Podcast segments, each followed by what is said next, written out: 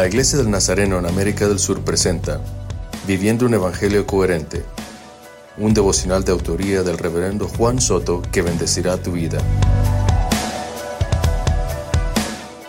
Santiago 1.26 nos habla de poner freno a nuestra lengua o de lo contrario nos estaríamos autoengañando y nuestra religión de nada serviría. Nuestras creencias religiosas nos deben llevar a una vida práctica que refleja a Jesús en todo nuestro estilo de vida, coherencia entre lo que sabemos y vivimos. Una vez más, el apóstol Santiago nos habla de la importancia de guardar silencio, de ponerle freno a nuestra lengua, no hablar por hablar, no hablar tonterías, no ser chismosos ni murmuradores, no hablar de lo que no sabemos, no entrar en conversaciones que no edifican. Aun cuando el necio calla, pasa por sabio, nos dice la palabra.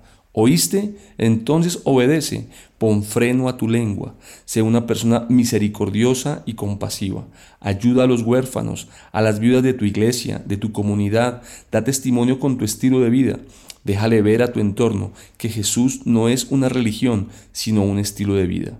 Es una de las maneras más poderosas que tenemos para compartir nuestra fe y hacer discípulos semejantes a Cristo.